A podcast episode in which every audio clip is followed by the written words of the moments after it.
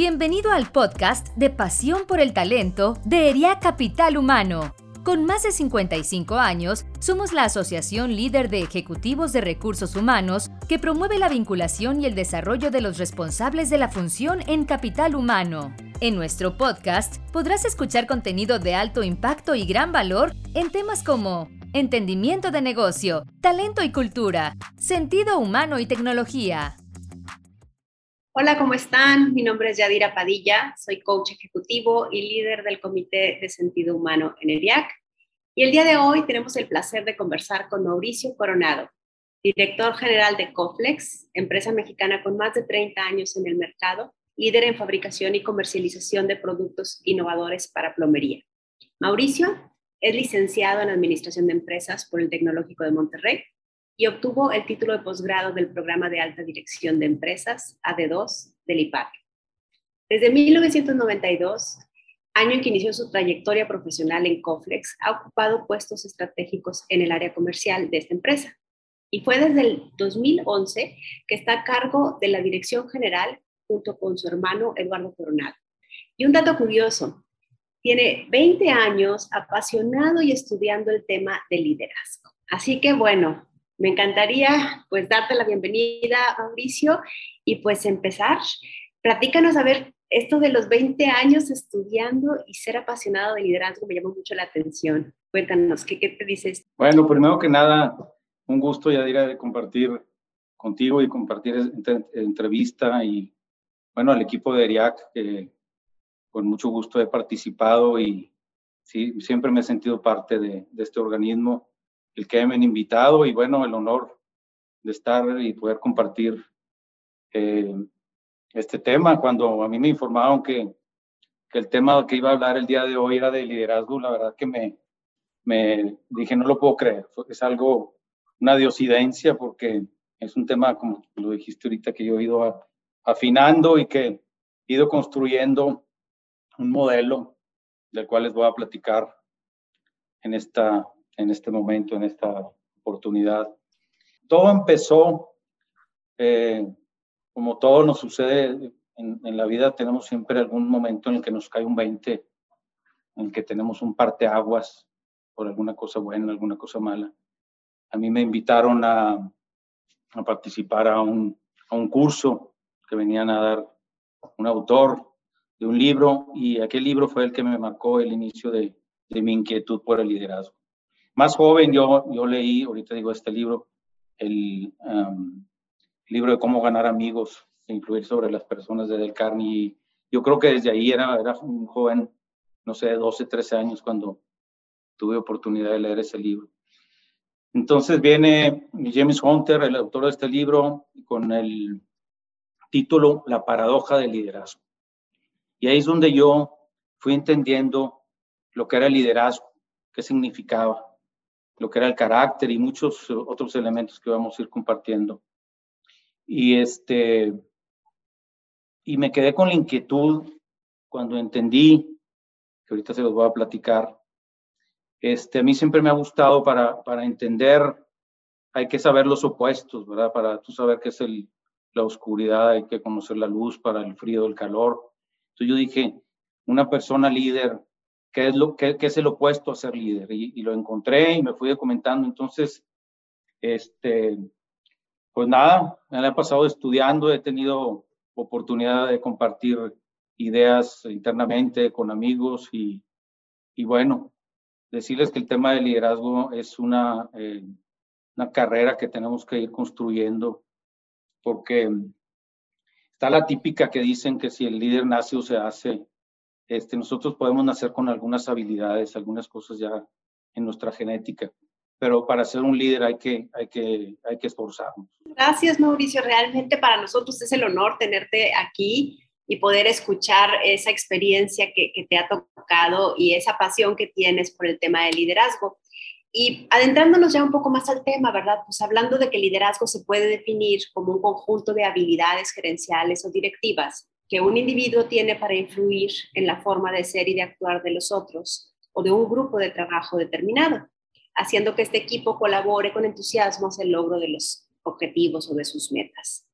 Tomando esto como base, y en tu opinión, nos gustaría que nos compartieras algunas de esas experiencias desde el rol que hoy tienes, ¿verdad? Por ahí he escuchado que, que has trabajado un modelo de liderazgo eh, y pues nos encantaría si podrías platicarnos, ¿verdad? ¿En qué consiste el modelo de liderazgo? Digamos, eh, como un balde de agua fría que te cae, que te causa escalofríos. Cuando yo leo el concepto de, de este autor, de la paradoja del liderazgo, de James Hunter, que el liderazgo está en el servicio, porque antiguamente un líder era una oposición o en, en muchas situaciones, ¿verdad? Que te ponen en un rol, en algún puesto que tienes y ya te considera líder. Entonces, el, el, primer concepto que yo quiero compartirles es ese, que el, el, liderazgo eh, que vamos a estar platicando es un liderazgo enfocado en el servicio. Para ser buen líder hay que servir. Entonces, lo paradójico, como se llama el libro, es que antes se pensaba, o mucha gente puede pensar, que el líder está para ser servido, sino para servir. Entonces, es, el, es, es un, un, giro de 180 grados al, al concepto. Si tú me preguntas, ¿qué es el liderazgo? El liderazgo es lo que el liderazgo hace. Y aquí el reto es que para ser un buen líder tienes que empezar por, por ser líder contigo, ¿verdad?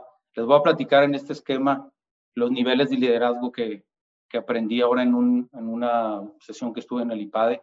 Pues hay niveles de liderazgo para, para yo decir, oye, ya estoy en el nivel 1, puedo aspirar al nivel 2, ¿verdad? Entonces, lo, padre, lo bonito, lo diferente que vamos a hacer ahorita en este momento es que me vas a ayudar. Bueno, pues yo voy a armar un rompecabezas. Tú me vas a, ayudar a irlo entendiendo. Y, algo que, quiero que me ayudes, que el rompecabezas, haz cuenta que son 29 piezas que tenemos en el esquema de liderazgo que hoy Mauricio les va a compartir. Pero tengo una que no tengo nombre, entonces al final la voy a decir y tú me vas a ayudar y al rato la audiencia a ver si el nombre que le puse es el correcto. Entonces, la primera, y es una, eh, pues una especie de, de, concepto que yo, eh, después de estar mucho estudiando, eh, yo acuñé una, una, especie de máxima, ¿verdad? Que al rato va a estar en algún lado que va a decir, y es el siguiente. El, el liderazgo es, o el líder es carácter, vestido de personalidad y armado con inteligencia emocional. Entonces, Ahorita lo primero que estamos aprendiendo es que para yo ser un buen líder tengo que tener carácter. Entonces ya, ya di las primeras tres piezas del rompecabezas, ya las saqué de la caja y ya las aventé por ahí. ¿Ok? Carácter, personalidad, inteligencia emocional. Entonces, yo me, me puse a, a pensar y, y, a analizar qué es lo que hace eh, el carácter de una persona. De hecho, yo no sé si has escuchado, ya dirá que dicen que las personas con, con un buen carácter se parecen y ahorita vamos a ver por qué. Este, en este libro de la paradoja, ahí venían las características y yo le puse una más y la pieza que está faltando. Entonces, lo que tú debes de tener para tener un buen carácter son, son nueve, ocho, ocho características. Las voy diciendo muy rápido. Yo creo que, y es algo que, que yo quería compartirles, la clave en muchas cosas o la clave para, para poderte desarrollar un tema es el, auto, el autoaprendizaje. Se ha dicho mucho y esta es una, digamos, eh, forma que yo receto. O sea, si, si de estos 29 conceptos que, el día de hoy les voy a compartir, tú te enganchas con que en uno traes oportunidad, investigalo. Y también me he dado cuenta que muchas veces pensamos que conocemos el significado de una palabra y realmente cuando te pones a estudiar, que ahorita está todo bien fácil eh, de encontrarlo en la web, no, no sabes realmente lo que significa. Entonces ahí les va. Para ser un buen, eh, para tener un buen carácter, debes de tener paciencia. Y esa es la primera característica de un, de un líder. De la paciencia podemos hablar mucho, es algo que se entiende fácilmente, le, seguimos. Bondad es la segunda característica de un líder. Para ser un buen líder tienes que ser paciente. En el grado que yo soy paciente, en el, en el grado que soy bondadoso, tengo, tengo un buen carácter. Para ser un buen líder tienes que ser humilde. Es un reto, al rato vamos a hablar de la humildad. De hecho, lo comentamos en una oportunidad, si te acuerdas. Es una pieza muy importante. En este, en este rompecabezas hay piezas, no como las que el rompecabezas que compramos, hay piezas que son más grandes y otras más pequeñas que complementan porque unas son parte de otra, ¿verdad? Todas las características que le estoy diciendo en este momento son, son parte del carácter. Eh, tienes que, otra característica del líder es el respeto. No hay mucho que hablar del respeto, hay que entenderlo bien. El perdón es una característica que a mí me gusta mucho. El saber pedir perdón, solicitarlo y el saberlo otorgar es un reto. Yo tuve una experiencia en mi vida donde yo me daba cuenta que no podía solicitar perdón y, y en un momento que tuve que hacerlo me, me di cuenta que me dio un escalofrío como, como si fuera un choque eléctrico. Y ese día me liberé. Eh, para ser un buen líder hay que, hay que ser honesto y generar confianza. Concepto muy fácil de entender. Y uno, nuevo que acabo de poner, que a mí me gusta mucho la gratitud. Para ser un buen líder hay que tener gratitud. Gratitud con la vida, con el prójimo, con Dios. El agradecer todos los días las bendiciones que tenemos te da, te da ese es la sonrisa del alma, la gratitud. Y uno que me gusta, y por eso lo digo eh, al final, para ser un buen líder hay que saberse comprometer. El compromiso. Si tú te das cuenta, hay muchas veces que, porque tú puedes decir, pues de todas estas ando bien, pero me falta una. Bueno, vamos a echarle ganas en esa, ¿verdad? Y el compromiso, hay gente que le falta. Hay gente que se avienta de más, pero hay personas que no saben decir voy, no voy, llego, no llego. Entonces, parte de, de, de, del carácter es, es el, compromiso. Entonces, ya revisamos todas esas, al rato vamos a hablar sobre la pieza faltante. Entonces, si dijimos, ya dirá que el ser humano es carácter más personalidad, más inteligencia emocional, yo me puse a, estudiar y, y, le di, fíjate, ya metiéndole matemáticas en, este modelo, el 90% del líder debe estar en el carácter y el 10% en la personalidad. Y la personalidad dicen que se adquiere ya para los seis años tú, puedes ya tener cierta personalidad, ciertos rasgos. Y, por eso yo creo que nos damos cuenta que mucha gente, eh, que puede decir muchas personas, oye, esta persona la, la, siento medio hueca, medio vacía, porque a lo mejor le ha dedicado mucho tiempo a su personalidad y no al carácter. Entonces, 90% eh, carácter, 10% personalidad. Y eso se lo dejamos a expertos en personalidad y, y no lo brincamos, ¿verdad? Entonces ahí van, van las piezas del rompecabezas armando. Me encanta el hecho de escuchar que, que el carácter es parte de lo más importante dentro de un líder, porque luego también nos excusamos con que es que mi personalidad no es una excusa, ¿verdad? Puedes trabajar, ¿verdad? Puedes con ciertos hábitos formar un carácter que, que logre sacar lo mejor de ti como líder.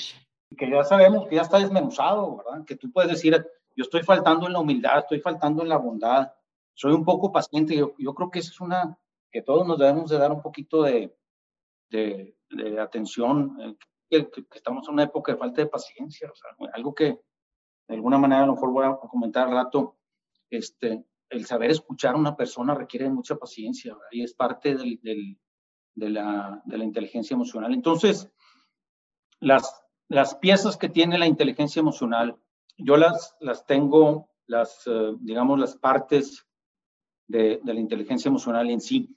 La inteligencia emocional, estás como que armado, es una armadura. Imagínate que con eso te multiplicas, es, exponencial. La resiliencia, la empatía, el autocontrol, la objetividad y el autoconocimiento. Son los cinco elementos importantísimos de la inteligencia emocional que tenemos que ir construyendo y que tenemos que ir aprendiendo. Cuando tú eres digamos, víctima de algún de alguna, uh, un susto, un enojo. Hay muchos, hay, que ser un experto en todo el tema de las emociones. Lo primero que tienes que, buscar tú es la resiliencia. La resiliencia es la capacidad de volver al estado emocional normal después de haber sido investido por una emoción. Entonces, yo me asusté, choqué, lo que tú quieras. Tú ya te tienes que decir, yo ya tengo dos problemas. Y tienes que poner como un semáforo en rojo aquí. Yo no voy a actuar en lo que me hizo intoxicarme con una emoción. Voy a actuar en la emoción en sí. Y la resiliencia es eso, volver a mi estado emocional. Y hay muchas técnicas. que se pueden estudiar. Platicar, llorar, cantar, reír, confesarte, etcétera. Hay muchas técnicas, salir a hacer ejercicio, escuchar música, leer. A veces tu, tu momento de resiliencia puede ser de 15 segundos, ¿verdad? Pero dices, bueno, mi momento de resiliencia no, no, porque es algo que me pasó mucho, pues lo que hice ahorita fue retirarme, ¿verdad? Escuché un, un eh, eh, comentario desafortunado en una mesa que me hizo intoxicarme, que estoy a punto de decir algo, prefiero pararme porque el semáforo se me puso en rojo y me retiro y tengo resiliencia. Número dos, la empatía. La empatía es la capacidad que yo tengo de ayudarte a ti, y es una palabra que se ha escuchado mucho últimamente, y sobre todo la resiliencia también, a lograr tu control emocional. O sea, yo veo que a un prójimo, a un compañero, a alguien de, tuvo un problema que nos pasaba a lo mejor cuando éramos jóvenes, que alguien se enojaba y que le voy a, a golpear, no sé qué. Yo fui empático, si agarré a mi amigo, lo retiré y, lo, y, y, le, y le ayudé a tener resiliencia. Esa es la empatía, la capacidad que yo tengo para eh, ayudarte a ti a, a encontrar tu control normal emocional. Eh, los otros tres son muy importantes, no vamos a dar mucho para no, no acabarnos el tiempo, pero son muy buenos. El autocontrol, tercer elemento importantísimo de la inteligencia emocional, es la capacidad que yo tengo de, y el, el ejemplo que ponía ahí el, el, maestro hace 10 años que fui al curso, decía, oye, yo estoy a dieta y voy bajando de mi casa y de repente olfateo como con un radar que ahí hay un pastel y, y ahí voy y le quito una rebanada al pastel. Entonces no tuviste autocontrol. Entonces el autocontrol es una, una parte que tú debes de traer en tu conciencia, el famoso eh, eh, santito y, y, el diablito que traemos en, en, los hombros, ¿verdad? Así es, así es. Cuarto elemento de la inteligencia emocional, la objetividad. Para mí esto es fabuloso. Si tú eres una, si tú quieres ser una persona emocionalmente inteligente, tienes que ser objetivo. Y yo creo que la cultura regia nos ayuda mucho. Somos por acá, por ser de donde somos, a lo mejor muy objetivos, pero hechos, datos. O sea, no, no puedo decir que, que quiero, pienso o, o, me imaginé. O sea, si tú eres una persona que se maneja con ese concepto, no eres emocionalmente eh, inteligente. Objetividad, cuarto elemento, me encanta. A la hora que alguien se viene a presentar a mí y que me dice pienso, creo, ahora, tú puedes darte el, el permiso de, de, decir que pienso, creo, pero aclarándolo, ¿verdad? Como una especie de hipótesis, no sé qué opines, ¿verdad? Sí, sobre todo no dar por sentado que lo que tú crees es válido para todos, ¿verdad? O sea, sí, exactamente. No bueno, exactamente, mi punto de vista, puedes decir, oye, mi punto de vista es este. Entonces, eh, pero siempre con, siempre con hechos y datos, y sobre todo, sobre todo acá en el, en el nivel empresarial, ya no podemos permitirnos que alguien venga a tu escritorio a decir que cree, que piensa, que sintió. Es que soñé, pues no, pues despiértate y, y luego platicamos, ¿verdad? Este, autoconocimiento, quinto elemento de la inteligencia emocional. El autoconocimiento es algo que no he estudiado mucho, pero que se entiende por sí solo, y es el conocerte. Si tú sabes, yo, y este es el ejemplo que siempre he dado, muy sencillo, pero si tú sabes que cuando tienes eh, cierto cansancio, cierto sueño, andas un poco vulnerable en tu estado de ánimo, pues no te presentes así en alguna situación eh, comprometida, ¿verdad? Entonces hay que conocernos, hay que conocernos de qué pata co cojeamos y, este, y, mezclarlo con todo, con todo lo demás que, que hemos dicho. Entonces, ya hablamos sobre el carácter, sobre la personalidad, sobre la inteligencia emocional. Del otro lado, del lado opuesto, como tú te decías, está, porque a la hora que, que, que, que yo aprendí esto andaba felizote, dije, no, pues ya le sé, pero luego dije, ching, no, y falta, ¿cuál es el, el, el, lo que me ata, lo que me, lo que me detiene a ser un buen líder? Y este, sé que tengo que tener voluntad, tengo que, tengo que tener eh, ganas de hacer las cosas, pero Vamos a, ver exactamente qué es lo que me limita. Y del, lado de, los, vamos a decir que son cosas que nos disminuyen o verdaderamente nos, nos, nos detienen para ser un, un buen líder. Y encontré, porque si yo le pregunto a alguien, a lo mejor puede decir muchas, ¿verdad? Porque muchos conceptos se parecen, pero el concepto global que yo encontré fue el egoísmo. O sea, el egoísmo es el, el enemigo del líder, ¿ok? Y el egoísmo se divide en dos. Yo dije, vamos a desmenuzar el egoísmo porque así el monstruo, el monstruo solito, grandote, no, no hay cómo, no hay cómo atacarlo, ¿verdad? E investigué y bueno, son las cosas que yo he ido plasmando, que están las ataduras del cuerpo y las ataduras del alma, ¿verdad? O sea, yo agarré conciencia que debo de ser para ser un buen líder, ahora debo de agarrar conciencia de qué es lo que me ata, ¿verdad? Y, y las, las, las eh, ataduras del, del, del alma, vamos a decir, es la soberbia. Entonces, es una pieza más del rompecabezas del liderazgo. Ya sale la soberbia y la soberbia se divide en, en, en orgullo, no les voy a explicar mucho, pero ahí, ahí, van a estar para que cada quien lo, lo haga. Y el orgullo eh, eh, para mí es un, un, una, este, un elemento que hay que, que hay que vencer, que hay que estudiar. Si tú te sientes orgulloso, bueno, pues documentate. La vanidad es un elemento que nos ata de la soberbia, la autosuficiencia, el, sentir, el sentirte que eres, que eres tú el, la última coca del desierto. Siempre hay que saber que el trabajo en equipo, que, que necesitas del, del entorno, ¿verdad? Susceptibilidad. Ser susceptible es, es una atadura de la parte eh, del egoísmo de la soberbia. La rebeldía es otro, otro eh, elemento. Y luego nos vamos al lado de la sensualidad, ¿verdad? Ataduras que las, de, las desciframos, las dividimos en la pereza, en la vida de sentidos. O sea, de sentidos me refiero a el olfato, el gusto, el tacto, ¿verdad? Este, el ver tanta televisión, el estar tan pegado en el, en el, en el elemento de estas redes sociales, tengo necesidad de estar consentido y eso me está limitando porque me está haciendo falta documentarme y hacerme un líder. La lujuria y el afán desmedido de comodidad son los elementos de la sensualidad. Entonces ya hablamos sobre el egoísmo, que se dividió en soberbia y sensualidad, y acabo de poner dos más, a ver qué te parece. Este, la culpa y los miedos. O sea, yo de repente me di cuenta que la culpa en el sentido, ya dirán, de, de culpar. O sea, yo me he dado cuenta que hay gente que no pudo avanzar, que tristemente lo ves ya en el otoño de su vida y que sigue, que sigue culpando. Es que el clima, es que el gobierno, es que el no sé qué. Entonces, tú el día, yo tuve, tuve un, momento donde me cayó un 20 a mí y fue viendo, que se los recomiendo, un episodio de la película, creo que fue Rocky 5. Búsquenlo en YouTube, Rocky y su hijo. Te deja inito cuando ves eso.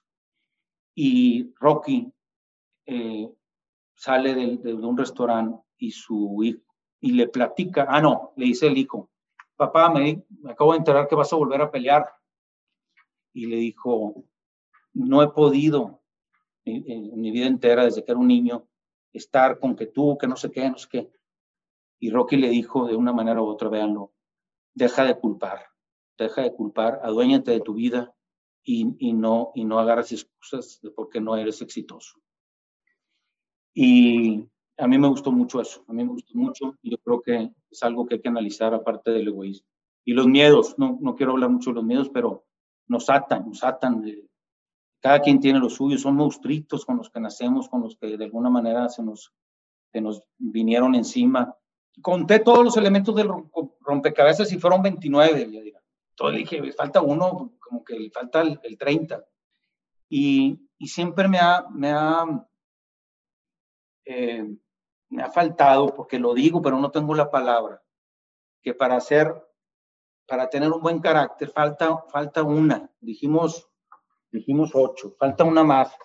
Y yo eh, estoy tratando de buscar la palabra, pero la voy a explicar y bueno, en algún momento la vamos a poner como, como decir paciencia, bondad, humildad, respeto, perdón. Y encontré la palabra que soy muy rara, muy, muy dramática, pero la vamos a explicar. Y para tú tener un buen carácter y ser un buen líder, hay que saber increpar. Oye, ¿cómo se come eso?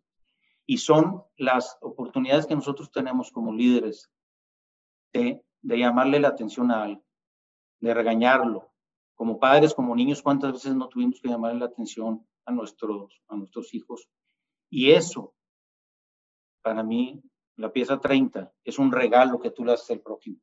Cuando tú tienes, número uno, la habilidad y el valor, no tienes que tener la habilidad de saber dar una recomendación, porque sobre todo si, si es una persona que te, que te escuchan, que te respetan, el dar una opinión se debe tener mucho cuidado. Entonces, el, la, número, la número 30 del, del rompecabezas de liderazgo le voy a llamar el regalo, porque lo de increpar se me, se me dio medio, medio duro, medio grueso ahí, medio fuerte. Entonces, el regalo que nosotros le damos al prójimo como, como líderes, que es una llamada de atención, siempre con el corazón, siempre con mucho cariño, pero este, es importantísimo el regalo que un líder le puede dar a su, a, a su prójimo. Muchas gracias. Acabé, acabé con el rompecabezas. Ahora sí. De hecho, me dejaste, la última vez que platicamos, me quedé pensando en esa palabra, increpar, y dije, a ver, ¿cómo lo puedo decir? Porque llamar la atención de alguna manera es un regalo y es que lo tienes que hacer bien, no lo puedes, no te puedes equivocar porque dañarías al otro. Y, se me vino de repente la palabra redireccionar, no sé si te guste o no, pero pues por ahí va con eso de, de corregir el rumbo en el momento adecuado, ¿no? de la manera adecuada para pues mantenernos en ese buen camino. Totalmente de acuerdo, corregir el rumbo. Eh, te voy a platicar tantito rápidamente, porque tú me, me puedes decir, está muy padre el modelo y todo, pero, pero el cómo, pues se tiene que tener hábitos, se tiene que tener voluntad. Acuérdate que la voluntad yo la, estudié también y es, es, es, una, la voluntad es la, es la suma de la intención más la acción. O sea, muchas veces, fíjate bien, y nos quedamos en la intención. O sea, quiero, quiero, quiero decirlo, quiero hacerlo, quiero leer un libro, quiero... Y la voluntad es la intención más la acción. Hay que tener una una voluntad fuerte. Y, bueno, los hábitos. Y hay una, una máxima también que, que, dice, todo empieza con un pensamiento, porque los pensamientos se convierten en las acciones. Las acciones se convierten en tus hábitos. Dicen que cuando haces algo, no sé qué tantas veces, 60 días seguidos, no sé qué, se convierte en un hábito. los hábitos se convierten en tu carácter, ya hablamos del carácter y el carácter se convierte en tu destino. Entonces ahí está el cómo. Habría, podría haber una, una sesión especial del cómo convertirte en un buen líder. Ahorita yo di los elementos, ¿verdad? Y rápidamente, ya para seguir con la otra pregunta que me hiciste, yo acabo de, de, aprender y me gustó mucho que, que llegara a mi modelo de liderazgo esto, los niveles de liderazgo. Y bueno, este autor, no sé exactamente dónde viene, decía que hay cuatro niveles de liderazgo y lo puso así para que se viera muy de, los, de, de, la actualidad, el liderazgo 4.0. Wow, dije, está bueno esto. Entonces, el, eh, si tú empiezas en el, en el liderazgo 0.0 es porque hay ausencia de liderazgo. O sea que no, no, no, no, eres líder ni de ti mismo. Y luego el 1.0 es cuando uno se mueve a sí mismo. Ya estoy logrando, ya puedo conmigo, ya puedo con mi animal, vamos a decir. Y el, el liderazgo 2.0, cuando uno mueve a muchos, ya estás en un puesto, eh, en, en alguna organización donde ya te estás moviendo. Pero viene el 3, que a mí me gustó mucho, es cuando muchos se mueven como yo en una organización, en una empresa. O sea, cuando ya empiezas a ser referente, cuando ya empiezas a ser, eh, eh, pues, que te empiezan a ver como, como, como líder.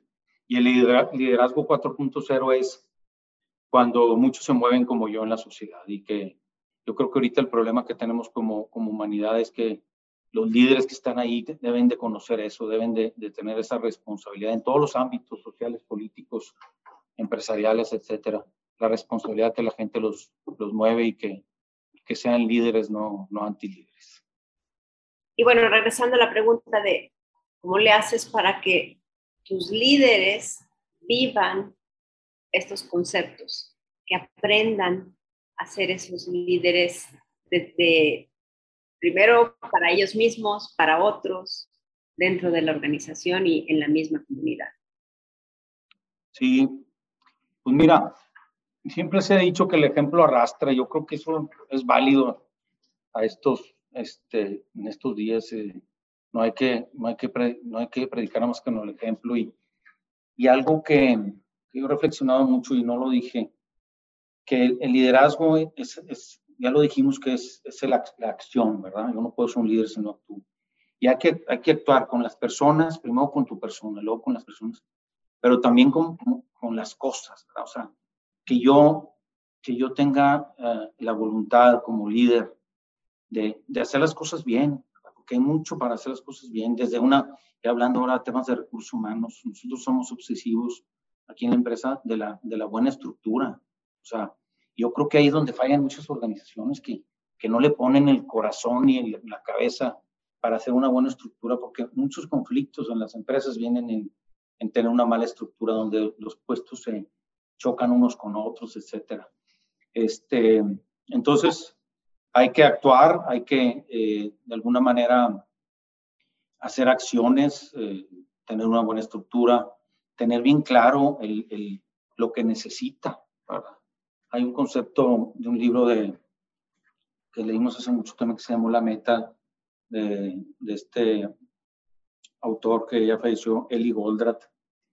Es un libro muy técnico que lo describe en una novela, pero le llama la teoría de las restricciones, o sea, porque muchas veces los líderes estamos actuando o, o poniendo energía, porque no, no puedes estar haciendo todo a la vez. En, estás, estás actuando en, en, en acciones dentro de la organización que no son restricción. Entonces, porque a lo mejor donde está el problema, vamos a suponer, oye, tenemos problema de producción, bueno, pues vamos a atacar la producción, hoy tenemos problema de ventas, oye, ya, ya el, el capital humano necesita robustecerse, o sea, hay que estar bien enfocado en lo que estás haciendo.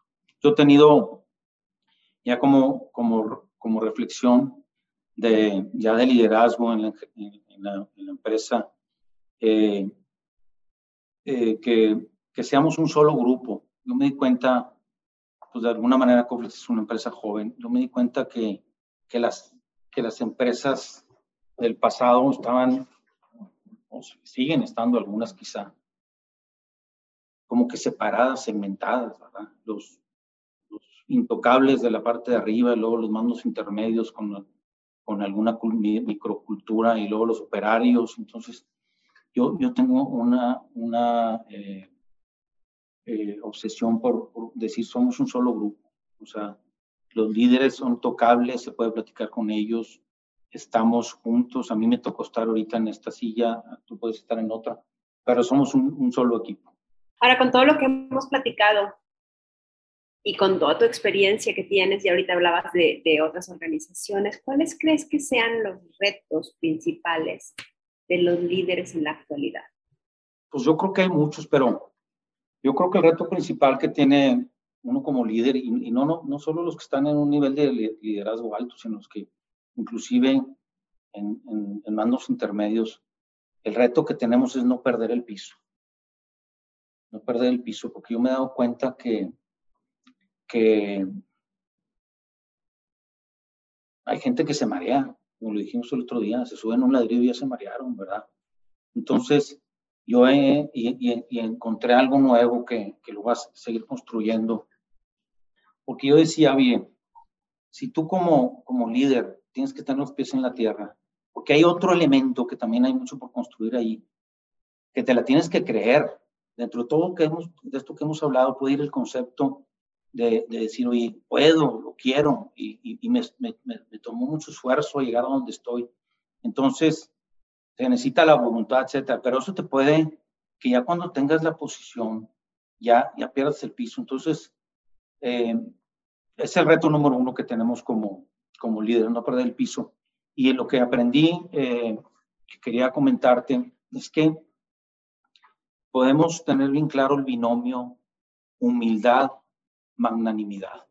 Esa palabra es rara, no, no, se escucha mucho y voy a, voy a estudiarlo mucho, pero en, una, en, el concepto, la palabra magnanimidad es, es saber o creer que podemos hacer cosas grandes. Entonces, si tú tienes el elemento humildad en tu persona y magnanimidad, puedes hacer cosas grandes. Y bueno, un líder se, se requiere, número uno, te decía no perder el piso, necesitamos líderes humanos. El otro día escuché en una conferencia que fui que decían, hay que humanizar las relaciones. Yo dije, no, no puede ser. No puede ser que en el año 2022 me digan que hay que tratarnos humanamente. O sea, pero bueno, así estamos.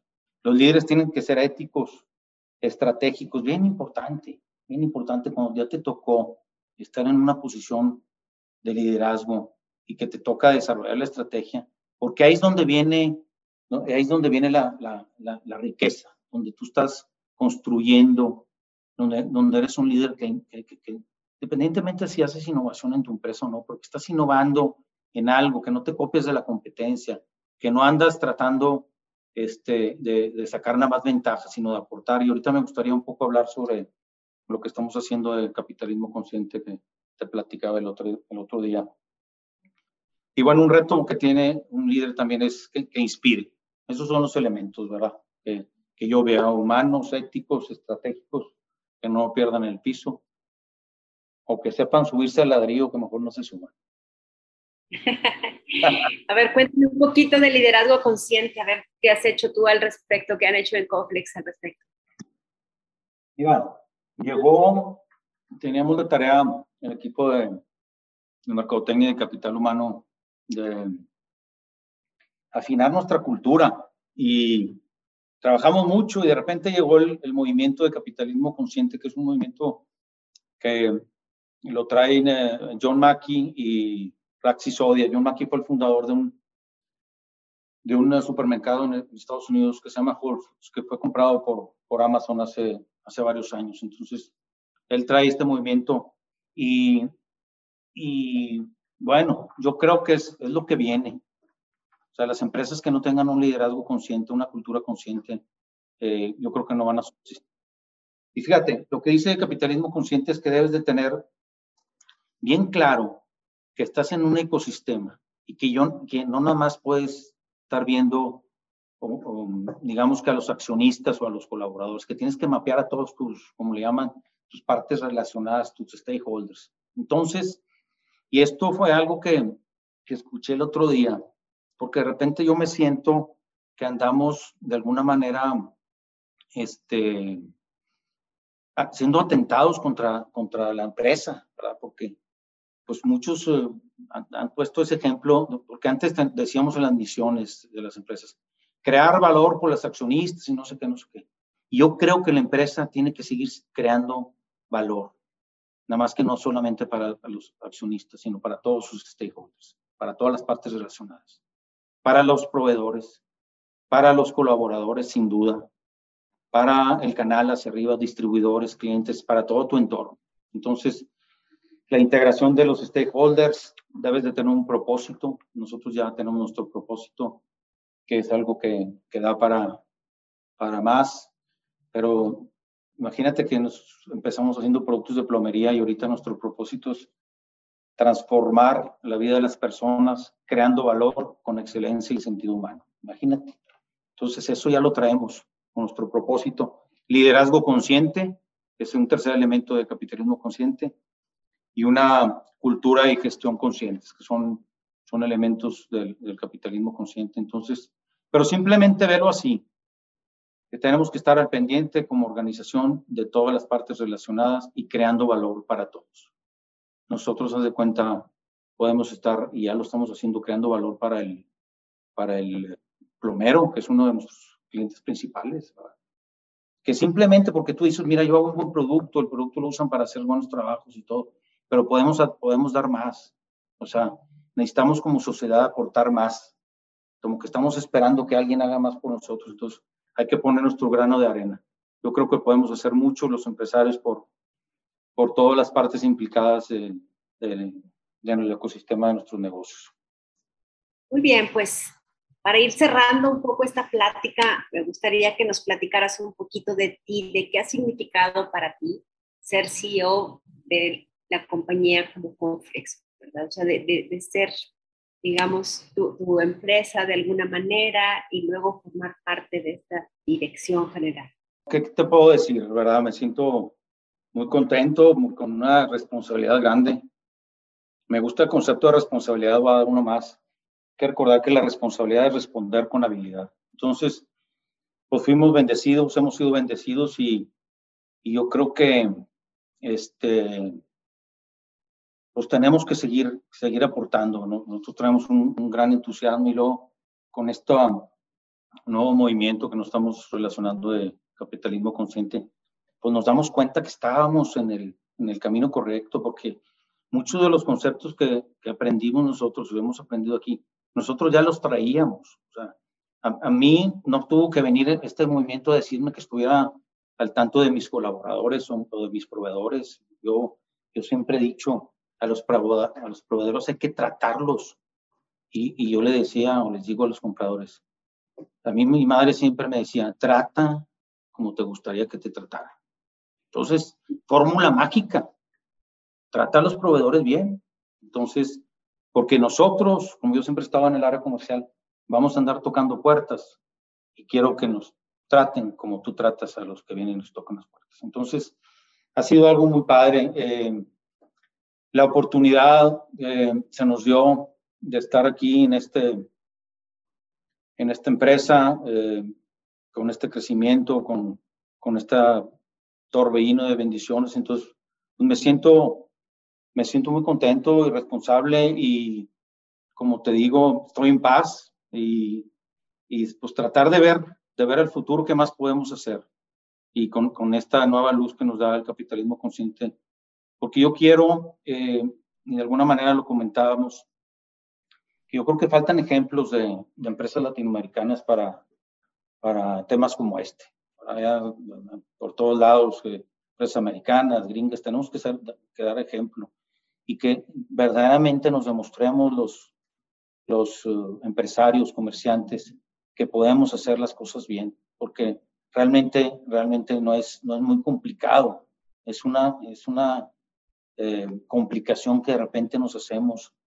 Y yo creo que la clave está en todo lo que he dicho, porque cuando tú estás concentrado en, en, en estarte viendo, en quererte eh, enriquecer tú solo y los beneficios para mí, que, que ese es el egoísmo, este, estás en un, en un, rumbo, un rumbo equivocado.